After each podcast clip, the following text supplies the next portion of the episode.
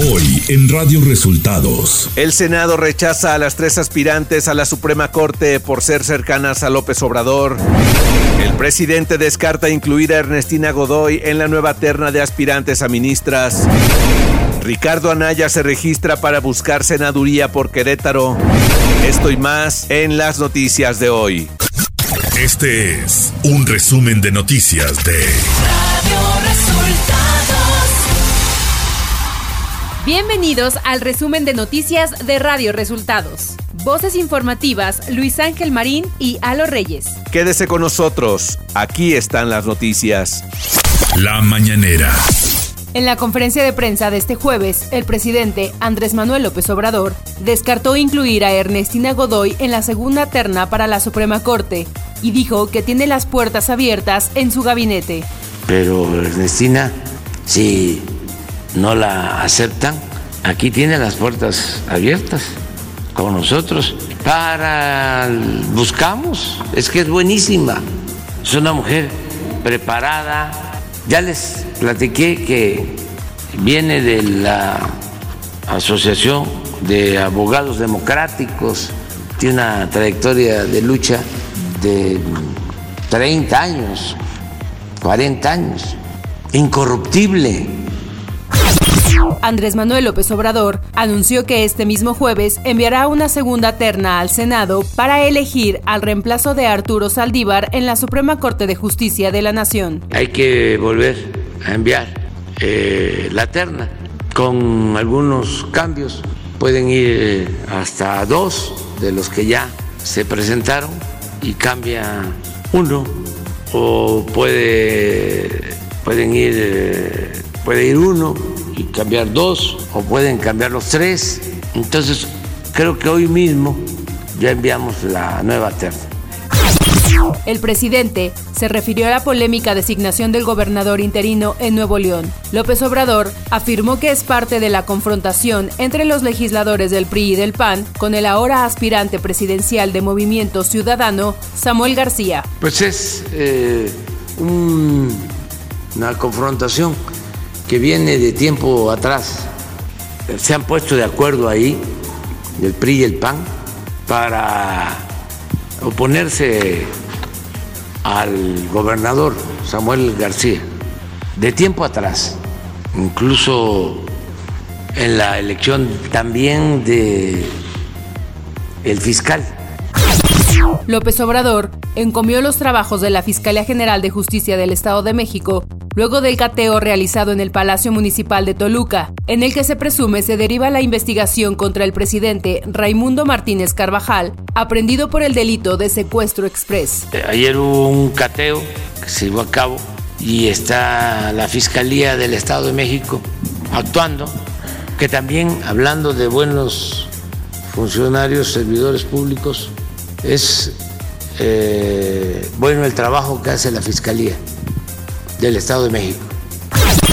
López Obrador aseguró que está muy agradecido con las cadenas de supermercados que ratificaron el plan contra la inflación por mantener los bajos precios de la canasta básica, sobre todo en Acapulco, tras el desastre provocado por el paso del huracán Otis. Estoy muy agradecido con el sector empresarial, con los comerciantes pequeños, medianos y grandes. Ahora con lo de la inflación, los grandes centros comerciales se han portado muy bien. Ahora con lo de Acapulco nos respetaron los precios de las canastas de 24 productos básicos que estamos entregando. Se han portado a la altura. Radio Resultados. Elecciones 2024. Ricardo Anaya, ex candidato presidencial, se registró como precandidato del Partido Acción Nacional a una senaduría por el estado de Querétaro por la vía de representación proporcional para el proceso electoral 2023-2024. El expresidente nacional del Partido Blanquiazul abandonó el país al inicio del sexenio al acusar una persecución política del actual gobierno. Ante militantes de Guanajuato, Claudia Sheinbaum Pardo, precandidata a la presidencia de la República por la coalición Sigamos haciendo historia, puntualizó que es tiempo de que la cuarta transformación llegue al Estado. Por esta razón hizo hincapié en la necesidad de escuchar al pueblo de Guanajuato. Xochitl Galvez Ruiz precandidata presidencial de Fuerza y Corazón por México, consideró que el camino correcto para sacar a México adelante es generar empleos bien pagados y que los jóvenes tengan educación de calidad. Desde Reynosa, Tamaulipas, afirmó que esta ciudad fronteriza tiene todo para atraer inversión de empresas extranjeras y con el nearshoring se puede convertir en una potencia donde se instalen empresas. El ex canciller Marcelo Ebrard afirmó en una entrevista que está cerca de la precandidata única de Morena a la presidencia, Claudia Sheinbaum, y de su equipo de precampaña. Ebrard indicó que ha llegado a un entendimiento con Sheinbaum y agregó que en próxima ocasión la acompañará a un evento, aunque no dio una fecha. El presidente nacional del PRD, Jesús Zambrano, y la presidenta del partido en la Ciudad de México, Nora Arias, reconocieron en un evento con liderazgos a Santiago Taboada como precandidato único a la jefatura de gobierno por parte del PRD y de la Alianza Va por la Ciudad de México. Zambrano Grijalva afirmó que con Taboada a la cabeza se consolidará el triunfo democrático de la Ciudad de México, que ya se demostró en 2021.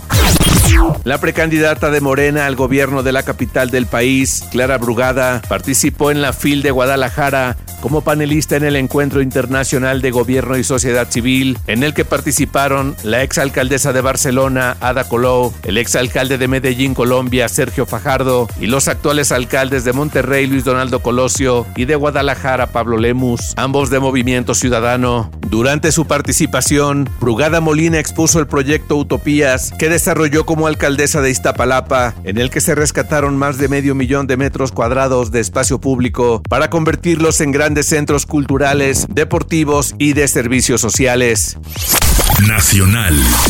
El Senado rechazó a Berta María Alcalde, Lenia Batres y Estela Ríos, las tres aspirantes para suplir a Arturo Saldívar en la Suprema Corte de Justicia de la Nación, pues la mayoría de los legisladores señaló que estas son cercanas al presidente Andrés Manuel López Obrador, por lo que de elegir una dijeron se afectaría la imparcialidad del máximo tribunal. Ahora el presidente Andrés Manuel López Obrador deberá enviar una segunda terna y se repetirá el mismo proceso de selección.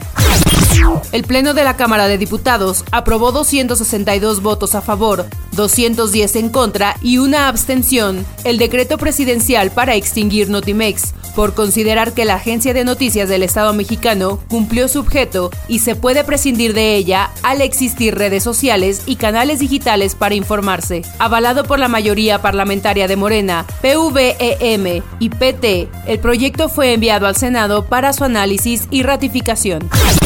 La Secretaría de Infraestructura, Comunicaciones y Transportes asignó a la Sedena a través del Grupo Aeroportuario Ferroviario de Servicios Auxiliares y Conexos Olmeca, Maya, Mexica, la administración, operación, explotación y en su caso, construcción de tres aeropuertos en el país. De acuerdo con lo publicado en el Diario Oficial de la Federación, las terminales aéreas son el Aeropuerto Internacional de Campeche Ingeniero Alberto Acuña Ongay, ubicado en Campeche, el Internacional de Nogales, ubicado en Nogales, Sonora, y el Internacional de Ciudad Victoria General Pedro José Méndez, ubicado en Ciudad Victoria, Tamaulipas.